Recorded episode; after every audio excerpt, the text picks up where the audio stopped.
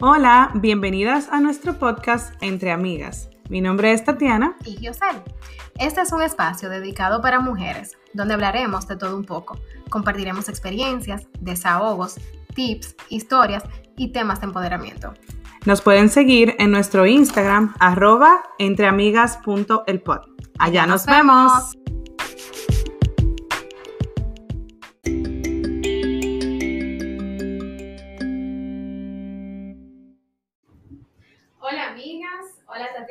Hola, Gio. ¿cómo estás? Muy bien, ¿y tú? Muy bien. Señora, nosotros estamos aquí riéndonos porque tenemos una invitada muy especial. Ella está parando su cue, ella está diciendo. Ella está tan nerviosa. No, relájate. ¿Cómo se siente? Hoy yo voy a dar la bienvenida a mi amiga del alma. Amiga de Tatiana también. ¿Cómo te llamas? Elisa? Elisa. ¡Hola, Elisa! ¡Eh! Señores, nosotros teníamos mucho tiempo tratando, Tratando de, de amarrar a de Elisa. amarrar a Elisa, porque el tema de hoy es un tema que creo que Tati y Elisa tienen tanto que aportar. Y yo de lambona, bueno, voy a tirar mi chinita, pero realmente. Sí, no, y yo personalmente, cada vez que hablo con Elisa, lo que sea que estamos hablando es como que, ok, cuéntame más. O sea, súper interesante La hablar contigo. historia, sí, la historia de ella también es súper interesante. Y la de Tati también. Yo creo que hoy es el día que se va a compartir Hoy es el día. la verdad de la verdad de la verdad de la verdad. ¿Y qué más? Antes de empezar, ¿tienen algo que decir? No, Elisa, cuéntanos para los que te están escuchando, cuéntame un chin de ti, quién tú eres. Bueno, eh, hola, soy Elisa. Eh, no sé, tengo varias facetas. No tengo la cuál es prioridad y cuál no, pero trabajo en recursos humanos. He sido una persona que ha trabajado con su salud y bienestar por muchos años. Eh, tengo dos perros que son mis hijos por el momento, y Roxy, Ah, mi esposo y nada. Tremenda Baker, hello. Sí, sí, sí. Que no se te olvide. Tremenda Baker. Eh, el tema de hoy, señores, nosotros queríamos. Ah, era Nosotros queríamos eh, hablar sobre cómo ha sido el journey de la del peso y el manejo del peso a través de los años. O sea, cuando hablamos sobre el peso, hablamos sobre, o sea, el manejo de esas libras extras o el sobrepeso desde niño y cómo ustedes se manejaron, qué ustedes recibieron de sus padres, cómo ustedes trabajaron como your inner self, como para luchar con eso todo el tiempo, que, que sé que las dos han trabajado diferentes métodos y yo quiero que hoy se converse de qué le funcionó, qué no le funcionó, cómo ustedes aceptaron y dijeron, hey, esto, I have this, I can deal with it. Son muchas preguntas. Médico, espérate, de repente como que me di cuenta que el tema es un poquito emocional, así que vamos a enfocarnos en Elisa. Es un poquito como cuando tú dijiste todo eso, yo como que... Que vamos con- No, es increíble, porque cuando tú piensas en, en la salud y en el bienestar y en tu estilo de vida, hay mucha gente que, no mucha gente, hay muchos nutricionistas que durante mi trayectoria yo he visitado que siempre atan las costumbres y los hábitos de hoy a algo que surgió en tu niñez. Y Claro. yo desde Como un siempre, ajá, a- bueno, a veces trauma, a veces eh, patrones de conducta, a Sí. veces diferentes cosas que suceden en los hogares que, que resultan en eso, pero Sí. yo eh, desde siempre, desde niña, desde, desde bebé, yo era hubo un tiempo donde yo hasta posteaba cosas donde yo siempre fui la bailarina más gordita desde cuando en aquel entonces me ponían en todo para trabajar de peso. Me ponía mi mamá siempre, me llevaba a los mejores nutricionistas, me ponía en jazz, me ponía en tap dance, me ponía en ballet, me ponía en todo. Y yo siempre a lo que me ataba era aprender a cocinar, a quedarme en la casa con Ceneira, que era mi segunda mamá en el hogar en aquel entonces, y era aprender a cocinar, ver los recetarios, a mí me fascinaban lo- los shows que todo tenía que ver con cocina, desde aquel entonces, ni me acuerdo el nombre, había una que era súper popular en Santo Domingo. Eugenia Roma. Eugenia. Ah, pero eran chulísimos. todos jugamos, todos jugamos Eugenia Roja. A mí me encantaba. Esa era encantaba. la Martha Stewart. de- de cocina, Sí. O sea, que tú dices que tú siempre te- estuviste o sea, atraída a la cocina, a la comida, a cocinar. O sea, que no fue tampoco por un trauma familiar o que o una mala relación que tuviste con la comida, todo lo contrario. Para ti Sí. ese era tu happy place. También yo pienso que eh, tú estás diciendo eso y a veces hay que entender que uno coge patrones, como tú dices. El caso mío yo pienso que fue más por ese lado, aunque sí siempre desde el momento que nací fui gordita, ¿me entiendes? Porque uno también tiene una Sí, contextura una- física. ajá. Eh, uno tiene una predisposición genética también, que es un tema un poquito más profundo, pero también entiendo que uno tiene condiciones generales de salud, por ejemplo, eh, que si ovario poliquístico, que si problema de la tiroides, que si problemas Hormonales. hormonales, que si un metabolismo lento, que, que muchas nos pasamos años caminando por la vida, luchando con sobrepeso o problemas de la piel o lo que sea, sin conocer el cuerpo de uno y saber que hay muchas cosas que nos están haciendo daño o hay una reacción, hay una razón por la cual. Tú Pasa X o Y. Exacto. Tú diste un punto muy importante porque eso sobre los ovarios poliquísticos, ¿verdad? Que tú también has sufrido de eso. Muchas personas sufren de, de- de sobrepeso por eso y la causan sin saber que sufren de inflamación, que sufren de Resistencia a la resistencia de insulina. líquido también. O sea, son muchas cosas. Entonces, como uno crece no sabiendo nada de eso, te lleva a tú creer como que, mira, yo estoy comiendo ensalada y no rebajo y también uno, no todo el mundo se llega a educar en el proceso. Señora, pero tú puedes creer que yo tuve que casarme, venir aquí, ir a un ginecólogo, para que el ginecólogo me diga, ah, sí, porque eh, ovario poliquístico y no sé qué. Y yo, ¿qué? Y yo me pasé mi juventud entera con ciclos menstruales de coger para mi casa, de durar tres días en cama, de coger para emergencia, de unos dolores muy fuertes, unos cambios drásticos, incluyendo el peso. Entonces, pero yo siento, no, eh, se trata, pero no, no se cura, ¿verdad? Tú tienes ovario poliquístico, punto. Pero también tiene que haber un, un- una- un nivel de información que yo digo, wow, cuando, cuando Sofía, mi hija, le llega la menstruación, vamos a ir al médico y vamos a hablar y vamos a buscar y vamos a entender, porque entonces eso también se hereda y no sé qué. Entonces, eso son cosas como que yo me quedo como que, wow, y lo mismo con la comida. Antes se comía, yo recuerdo que antes en mi casa se comía de una forma, que ya mi mamá ni cocina así, Sí. porque mi mamá también aprendió. Sí. Tú sabes que estamos en una era de healthy, tú sabes, una era de low carb y no queremos grasa, pero uno creció. Algo que a mí me pasó cuando yo estaba creciendo era que yo recuerdo que a mí siempre me decían en la comida, esto, esto es trauma, ¿ok?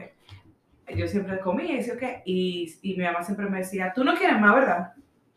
Ay, a mí me Tú te pasaba ves queriendo eso. más. A mí me pasaba eso Ya te cuento. cuando niña, la única que siempre le, le miraban el plato desde que me servía, no, pero tanto no, no, pero vamos a quitarle un ching, no, porque, y eso era algo que ahora como adulta yo lo entiendo, especialmente el sentir de quererme proteger, de quererme mantener eh, una persona saludable. ¿De dónde venía eso? Pero en el momento yo lo veía como que siempre era la que distinguían de tener un problema por la comida versus mis hermanos o la familia o lo que sea. O todo el mundo alrededor. O sea, yo me acuerdo hasta haber tenido que pelear de que mi mamá le decía a Ceneida en aquel entonces de que ten cuidado, no dejes que Lisa abra la nevera. Ay, Dios mío. Eso eran y tú lo cosas. escuchabas, pues el niño, Claro. el niño quedó acá. Y yo entendía, yo decía, pero ¿por, ¿Pero qué? por qué? ¿Cuál es el problema? Y- Que hay en la nevera, ¿qué es lo que está pasando? Ajá, entonces Es eso como te dice que no te, no te toques la nevera y ese era el momento donde yo quería abrir la nevera a ver qué era lo que había adentro. Entonces era algo donde hasta cuando niña siempre yo era la única que iba a lo nutricionista, que me daban dieta, o sea, mis dietas siempre, toda mi vida, mi vida completa yo he tenido una dieta puesta frente a una nevera. Siempre, o sea, de nutricionista, de metabolismo, de vegano, de paleo, de keto, de tú le pones el nombre toda mi vida. Wow. Y eso ha sido algo que para mí, yo llegué a un punto recién, hace los últimos cinco años, donde yo quería ser libre. Claro, y, no importaba. y era lo que yo quisiera y era lo que a mí me, me inspiraba. Obviamente, eso no es saludable porque hay que tener balance en la vida y por eso me encontré en una situación donde ya estaba muy sobrepeso y no me sentía cómoda conmigo misma, pero yo quería que fuera por mí, Claro. no porque la presión social, Nadie tú más, dices, claro. y no, y tú más que nadie que, que puedes decir que ha probado tantas cosas, oiga, o sea, di- dinos como, ¿qué te funcionó? Porque no es lo mismo que tú tengas una mamá o una familia dándote esa presión o la gente diciéndote, ¿por qué tú no rebajas? O rebaja, o ponte a dieta, y, que- y no es tan fácil, o sea, Sí, pero No es antes tan que ella responda, yo quiero que quede claro algo muy importante que ella dijo. O sea, su vida entera se la pasó en algo y hace cinco años ella no usó la palabra, pero básicamente ella explotó. claro, ella tuvo, Sí, ella dijo, eso es that's ser it, fuck humana. it". Y eso es... Ella explotó hasta un punto que entonces se fue del otro lado, pero es porque se, te pasaste la vida entera en esa presión constante, porque yo quiero que hablemos un poquito, después que tú le pones esa pregunta, de las dietas, Exacto. que a mí nunca me funcionaron, por eso me pasé mi vida en un yoyo constante. Exactamente. Por las dietas escritas. Y die- como tú dices, di que desayuno, comida. Yo le tenía pavor cuando. Mándame la dieta, mira, y rebajé tanto, mándame que tú abrías eso. Una, una tuna con Ah, que sí, si yo. siempre porque la tuna está en todos los lados, y los kiwi, tuna, kiwi y té de manzanilla. Mira, ya yo veía eso, que eso Y era. tú decías, Claro, una tostada. creo que a nadie, eh, a nadie le funciona. Claro. A nadie le funciona la dieta porque inmediatamente tu mente se ve ya tan restringida. Esa monotonía, ¿eh? Esa monotonía de lunes a, a, a viernes y que, que tú el sábado solamente puedes elegir una comida, tu chiste. O sea, señores, para mí eso es una esclavitud. Yo ha Demasiado. Sí, sí. No es sí, lo sí. mismo que llevar una vida balanceada. Entonces, Yo he, yo he tratado todo, desde Jenny Craig, NutriFast or NutriSystem, Weight Slim Watchers. Fast, Weight Watchers, o sea, desde dietas de que tú pones en el microondas, de que para no cocinar, que saben a cartón, a comprar cosas que son como Fit Life Foods, eh, Factor Foods, Clean Eating, que te lo llevan a tu casa ya hecho. He tratado todo tipo, o sea, yo fui vegana por seis meses y yo era, yo era la, la vegana más gorda del mundo. Decía, pero vean, cada comiendo brócoli, pero obviamente, desafortunadamente en ese momento yo no estaba educada de que, obviously, mientras más tú comes carbohidratos, eh, eh, no es una dieta balanceada y tu cuerpo se está restringiendo al punto de que ahora está absorbiendo más azúcar y más lo que tú, lo poquito que le está dando. Pero en ese tiempo yo no me decía, estoy comiendo lechuga, estoy comiendo brócoli y no estoy rebajando. O sea, yo solté Ya, eso. ya que hay un problema. Yo solté eso. Después Vegana no soy. fui de vegana a vegetariana porque me hacía falta el huevo y el queso. Después fui a pesque, pesquetarian pesquetarian. y que nada más comía pescado. Después yo dije, ay no, búscame un pedazo de pollo. Ya, salí de ahí. Y eso fue. Pasamos una Ay, sí. Ay, no, porque tú sabes cuando una gente te da una ensalada y tú no ves que hay una Ay, proteína. sí, que ay, que- sí. que un rallado. Y un Ay, quesito rallado. Ay, no, eso no es vida. Entonces, esas son cosas que. Eso es lunes a domingo. Y, no. y la gente alrededor de ti entonces saliendo a comer, tú ahí con ese olor de papa frita No, no, no, no, no. Y ahora hay un poquito más de flexibilidad, porque ser vegano hoy versus yo creo intenté hace como tres años. Me quedé con algunas cosas, porque yo hay cosas que todavía las consumo que son veganas, no porque lo soy, simplemente porque me Te gusta. gustaron. Pero ahora hay tanta, tantos sustitutos de que sí, tú Casi puedes sabe crear igual. hamburguesas, Sí. el, el sentir de un pollo. Sí, el Beyond, el Beyond exacto. Ah, Burger. Exacto. riquísimo, a mí me gusta el Beyond Burger. Y yo pienso que, bueno, del lado, del lado de los veganos también hay algo que cuando yo pude rebajar todo lo que rebajé eh, en inicio de la pandemia, que lo he podido mantener, la gente me decía, mucha gente me decía, ah, tú te esperaste, tú te esperaste porque rebajaste mucho. Y yo, óyeme, cuando tú duras casi un año sin ver a una gente, el tiempo pasa. Pero lo que a mí, por más que me duele admitirlo, porque te voy a decir las dos cosas favoritas, lo que a mí, como yo llegué a un punto de no más, se acabó, no puede ser. Eh, porque me vi más gorda que cuando estaba parida de Abraham, recién, recién dado a Abraham, yo estaba, obviamente, postpartum, se supone que mi peor es, no, mi amor, la peor llegó después, entonces yo dije, no, ya aquí no puede ser más, entonces, ¿qué yo dejé? El alcohol y el- los embutidos. No, claro, el, alcohol, o sea, carbohidratos, la, la dieta normal, pero encima de eso, sin alcohol ni embutidos. Porque Embutido. a mí, me- el que le gusta el queso como a mí, se jodió. ¿Entiendes? Le, le va mal, le va pesado, porque yo me puedo comer lo que tú quieras de dieta. Tú me puedes poner un green bean y yo te digo, no hay problema, abro la nevera y le tiro su queso por mesa. y me lo meto. Así somos. Y ya. Entonces, cuando yo dejé esas cosas, ahí fue que yo vi la diferencia. Empezaste a ver cambio más rápido. Eh, no, que ese es otro error. Claro, porque el cambio no viene de una vez. Por eso tampoco nunca duraba dietas, a porque decir, por pasaba una semana, dos semanas, y dije, dos libras. Y yo dije, ¿cuánto? ¿Cómo? Y entonces empiezan los cheat meals. Eso fue otra cosa que yo dejé. Sí. Yo recuerdo que yo empecé la dieta un agosto, que, yo, dije, mira, si me da la gana, mi primer cheat meal va a ser en Thanksgiving, la cena de Thanksgiving. Porque tú sabes qué, no puedo, porque que mi cuerpo, hasta por mi mismo ovario poliquístico y mi metabolismo, yo podía durar cinco días comiendo ensalada. Y ese sábado que yo me comía lo que fuera. Y a mí, o sea, yo, incluso lo- los carbohidratos que me dan acidez, me suben, tengo reflujo. Yo tengo algo ahí que tengo que identificarlo con un profesional, obviamente. Pero eso me... Y yo cogí tres libras con un hamburger, ¿entiendes? Entonces yo dije, ¿tú sabes qué? No cheat meals, no esto, no esto, no esto, no esto, no esto, no esto, como como un keto. Sí. Pero un keto, un lazy keto. Entonces ahí fue... Y el día de Thanksgiving, que nos juntamos en casa de, de Juan, adivina que tenía tantos días comiendo bien, que no me servía arroz. Y no te sentiste me comí la pechuga. tampoco. No, ya no tenía deseo porque ya había visto resultados. Ya yo tenía veintipico libras menos. Y si tú hubiese tal vez hecho lo contrario, de restringirte así, de que de lunes a viernes, sábado un cheat meal, y que si- tal vez eso te causa más ansiedad, porque yo siento que mientras más Tú like, tú estás, más ansiedad a uno le causa eso de, de que yo puedo comer, y entonces espérate, que tú tienes que comprar para tener en la casa disponible, y cuando tú abres la nevera no tenga tentaciones, que sea todo saludable, Sí. o sea, Y yo pienso que eh, con eso que tú dices de la presión, yo quiero que tú nos cuentes tu perspectiva, Elisa, y yo voy a decir la mía con el asunto de los comentarios de la gente, señores. O sea, si alguien no está escuchando aquí y usted ve a una gente y usted tiene un mes, una semana, cinco días, un día, dos años sin ver a esa persona, y usted no va a abrir esa boca para decir nada positivo, no lo haga. Porque tú sabes que si yo estoy gorda, y tú tienes yo lo sé primero que tú que me estás viendo, porque esta mañana yo me levanté y me paré en el espejo y me vi, ¿sabes cómo? Desnuda, o sea que yo sí sé que estoy gorda. Claro. O tienes ropa que sabe que no te sirve, que te la quiere volver Y tú- Aunque no sé si te pasó a ti, pero a mí, eh, cuando llegué a mi, mi tope, las dos veces, porque yo rebajé- he rebajado dos, dos diferentes tipos de Que yo quiero que, que hablemos de eso Sí. primera vez. dos, dos veces, yo llegaba a un punto donde yo no me miraba al espejo, ya yo sabía lo que estaba, ya yo sabía que al yo bañarme, al yo tocarme, al yo verme, yo no, yo no sentía que necesitaba ni mirarme al espejo para decir que estoy gorda. O sea, yo si, si me estaba mirando en el espejo era para un propósito, para el cabello, para la cara, para los dientes y seguir para adelante. No era porque yo me estaba Y te dejaste de tirar fotos, Y porque me- eso es lo primero que yo hago. Ah, sí. Ah, sí, bueno, eso tiene otra trayectoria. Lo mío de las fotos de las redes sociales, eso es, profesional. Sí, yo no, yo hace tiempo que dejé de usar redes sociales por, mi, por lo que hago. Hay mucha gente que siempre desafortunadamente no se va de muy buena forma y Ujú, siempre andan mirando tu vida personal. Pero ujú.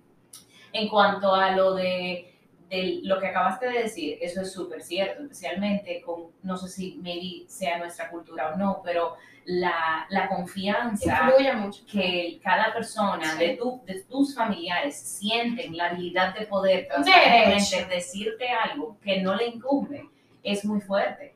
Hay cosas que hasta hoy, ahora mismo, precisamente yo hace como dos semanas fui a ver a un familiar y ese familiar me dijo, ay, te ves muy bien, te falta un poquito más, pero te ves muy bien. ¿Y a usted quién le preguntó? Y esas son cosas ¿Usted quién que, gracias a Dios, yo he trabajado con mis propias Mm. emociones, hago mis propios, mis propios procesos para asegurar de que yo emocionalmente soy eh, capaz, pero son cosas que si uno no está mentalmente en un sitio Sí. saludable, Sí, te lleva- eso te puede llevar a un, a un sitio muy feo, porque Claro. es normal, desafortunadamente, en nuestra familia, que lo primero que te dicen es, ay, tú sí estás gorda, ay, tú No. flaca. Y un paréntesis, que si tú eres gordo, tú como que no tienes ninguna belleza alguna o ningún propósito como ser humano. O sea, si tú estás gordo, tú eres un- una persona Estás de menos, fracasada, estás de estás menos. Claro. Y eso, es- eso yo siempre lo he odiado, porque incluso las mujeres recién paridas recibimos, y, y no sé si a ti también te pasó, a mí recién parida me, me decían de que Recién parida, mija. recién parida. Y y embarazada, que yo me llené de líquido con una pregnancia. Yo parecía. Los comentarios que uno recibe, de verdad, es como que, pero usted quién le dijo que opine, que abre la boca, mejor Sí. que eso. Entonces, no tiene nada que aportar,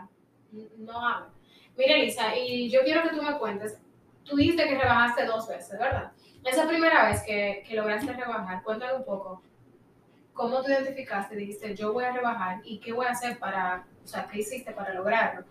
Claro está, en aquel momento que lo hiciste, no es la misma edad que ahora, entonces son totalmente dos escenarios diferentes Sí. que muchas personas se pueden identificar en aquel entonces con 20 años y algo, versus ahora que tenemos, no hay que decirlo. pero- Eh, no tan solo la edad, yo siento que mi vida, mi, mi entorno completo era Claro. distinto. Yo trabajaba en el departamento de comida y bebida de un hotel de lujo que se trataba de salud y bienestar. So, yo poder no tan solo entrenarme, sino tener la oportunidad de comer saludablemente, que From entonces era Canyon Ranch Sí. en Miami. Eso era Fue eso una plus. bendición y para comenzar desde, Ah. desde ese momento, entender No. cómo educarme para comer, qué, qué poder tenía la comida y comencé a rebajar naturalmente. Luego, en ese mismo tiempo, como tú dices, yo era, eh, yo, yo estaba en otro estilo de vida, estaba soltera, no tenía perro, vivía en, en una ciudad donde todo el mundo en mi entorno era flaco, todo el mundo en mi entorno estaba hablando de salud y bienestar, eso era... Era justo y necesario que yo cambiara mi forma de vida porque era la única que no tenía nada en común con los demás y decía, si todo el mundo lo está haciendo y todo el mundo lo puede hacer, yo también. Y me metí en la vida de juicing, que era, eso no es en lo absoluto algo que tú puedes sostener, pero lo hice como Pero- por un Pero lo tiempo. puede hacer, sí. Lo hice por un tiempo para desintoxicarme y luego poco a poco seguí rebajando y, y comencé a ver resultados y llegué a un punto donde estaba en lo más saludable Ajá. y eso fue súper emocionante para mí, pero la vida luego cambió, las prioridades cambiaron, me enamoré, me mudé, eh, No, más trabajo, más tuve muchas más responsabilidades, el estrés. Yo, yo siento que yo todo, hasta, hasta, hasta recientemente, Ajá. todo tipo de emoción mía se reflejaba en la comida. Si celebraba, Claro, era claro. comida. Ujú. Yo pienso que, yo pienso que los foodies, como nosotras, porque Tati, tú y yo somos foodies, yo creo que uno eh, tiene esa relación con la comida, pero positivamente, porque yo no lo veo como una relación tampoco tóxica, pero sí, todo eh, por nuestra cultura es alrededor de la comida. Si estamos Sí. contentos, si tenemos una barrotera, como decimos, al medio de la semana, queremos comer algo divertido, eh, queremos celebrar algo, siempre una comida divertida. Entonces eso hace que uno ¿verdad? la disfrute más. Pero tú dijiste algo importante, que tú trabajando en esa área del hotel, de la hotelería, yo siento que te ayudó muchísimo quitarte la responsabilidad tener que pensar viviendo sola eh, qué cocinar y qué comer. Exacto. Porque yo siento que cuando uno está muy adentrado, o sea, muy trabajado, o sea, en la rutina del trabajo, eh, como tú dices, muy ocupada, el estrés, los perros, uh, hoy en día uno con los niños, yo creo que lo más difícil es uno tener que planificar su comida y su cocina, porque a ti tú tienes que cocinar. Pero cuando a ti te quitan eso de la ecuación Sí. y te están dando y brindando ya lo que te vas a comer saludable, eso ayuda a que tú te mantengas más enfocado, porque tú llegas y tu comida está ahí. Eh, eso era del wellness plan. Y no era tan solo eso, sino que también te permite removerte de que la comida y la bebida es un tema. O sea, para mí, yo amo la comida, yo la amo, la vivo, la cocino, la huelo, la disfruto. Y cuando tú mueves ese sentir a simplemente de que la comida es una forma de tu sobrevivir, Claro. eso cambia de la, la forma en que tú priori- le das prioridad a, a tu, a tu vida. Entonces yo tuve tanto, mucho más tiempo para dedicárselo a ejercitarme, salir con amistades, pintar, hacer diferentes cosas, porque no siempre estaba pensando de Centrada. ¿qué ¿Qué voy a cocinar?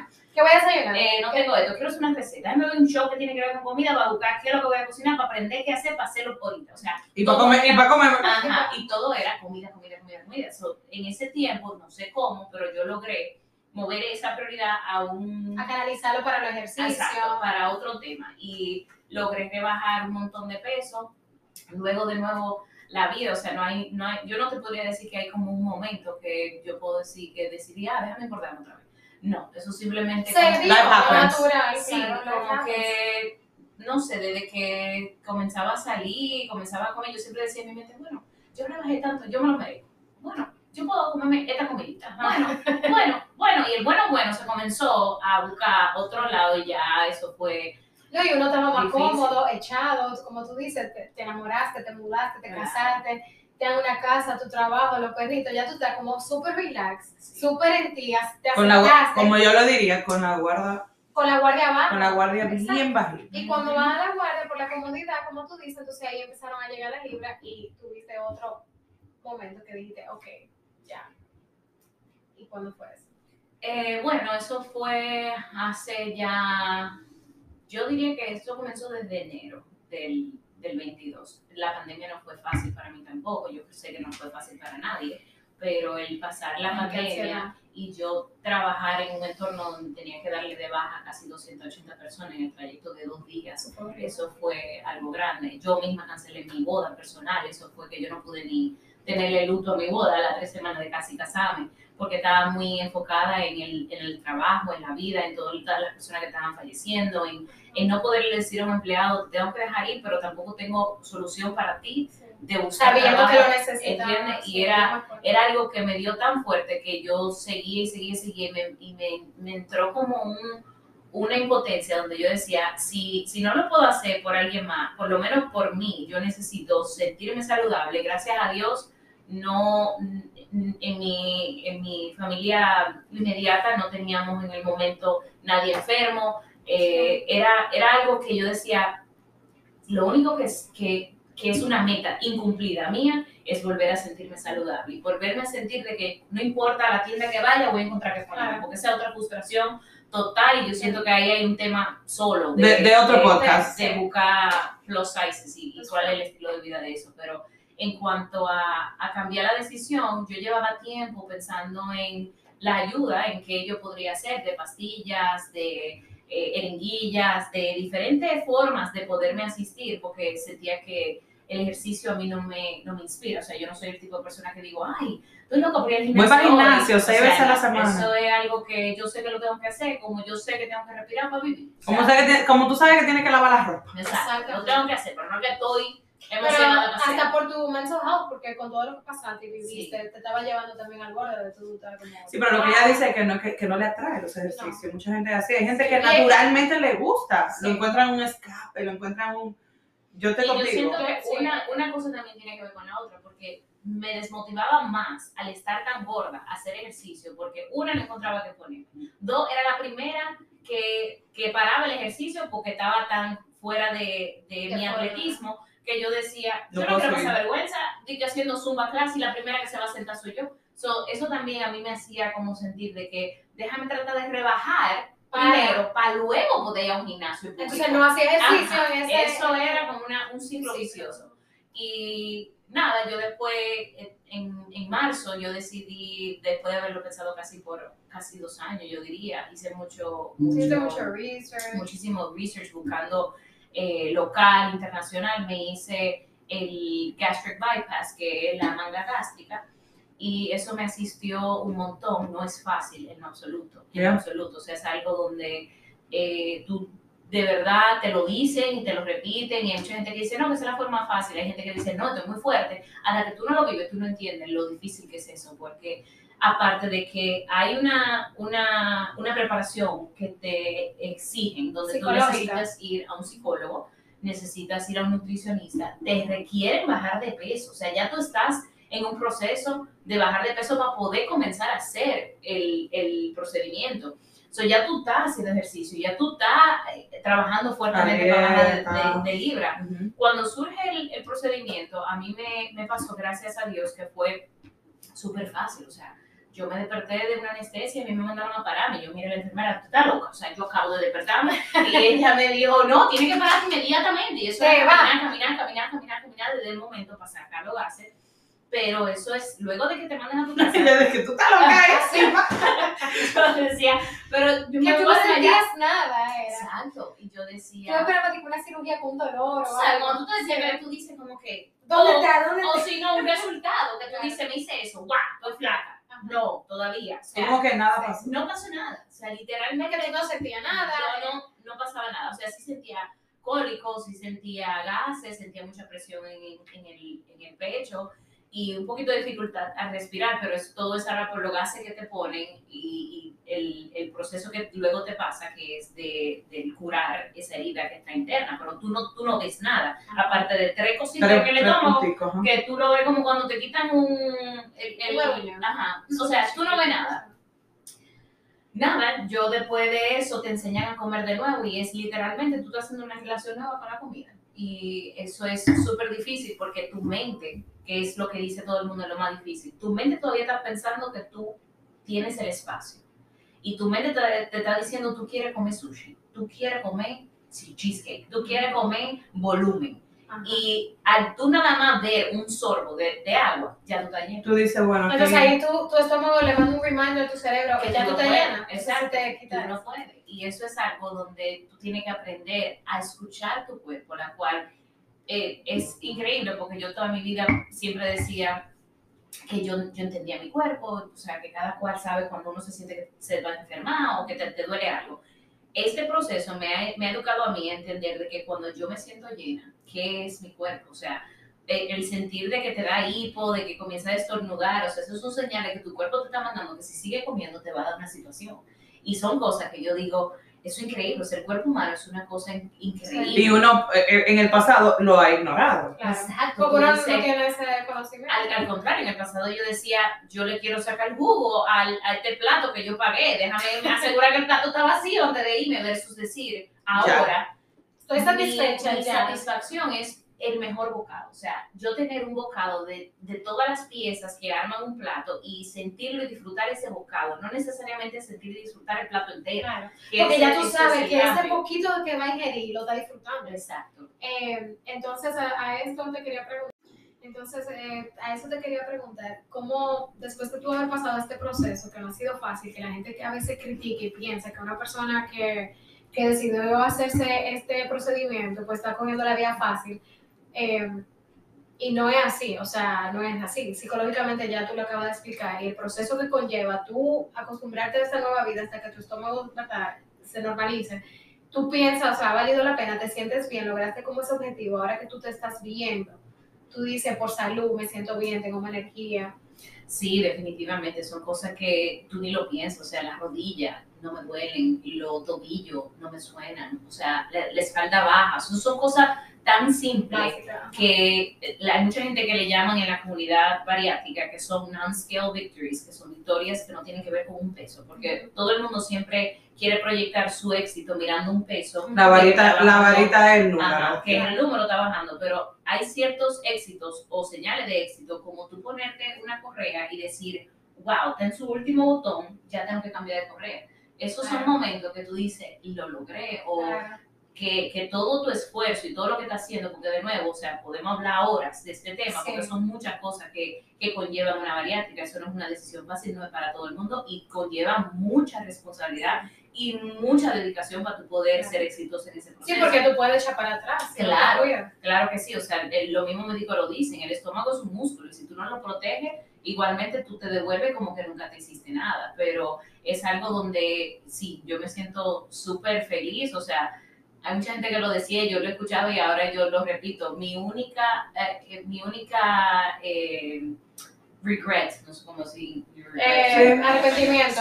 Eh, no haberlo hecho. no haberlo hecho antes, literalmente. O sea, Este ya es el momento eso. que tú estabas lista. Yo sé que, yo sé que es fácil sí, decirlo, pero todo llega a su momento. la única razón por la cual te hiciste ahora, porque este era el momento en que tú estabas lista, tu cuerpo. mentalmente, Su la madurez, familia. todo el mundo. Y con eso yo, yo pienso que debemos de concluir, porque qué mejor consejo que... ¿Qué te parece si volvemos a invitar a Lisa cuando su Ay, sí. ardua agenda lo permite, lo permita? Porque yo sé que el tiempo se nos acabó por hoy, pero yo quisiera que habláramos un poquito más de, de los factores que llevan al sobrepeso y compartir, Sí, sí. compartir que sí, ansiedad, que sí, trauma, que sí, cosas que todo el mundo pasa de diferentes formas. Y recomendaciones también que te funcionaron a ti, que le funcionaron a ella, de, oye, me no a la dieta, llévate balance.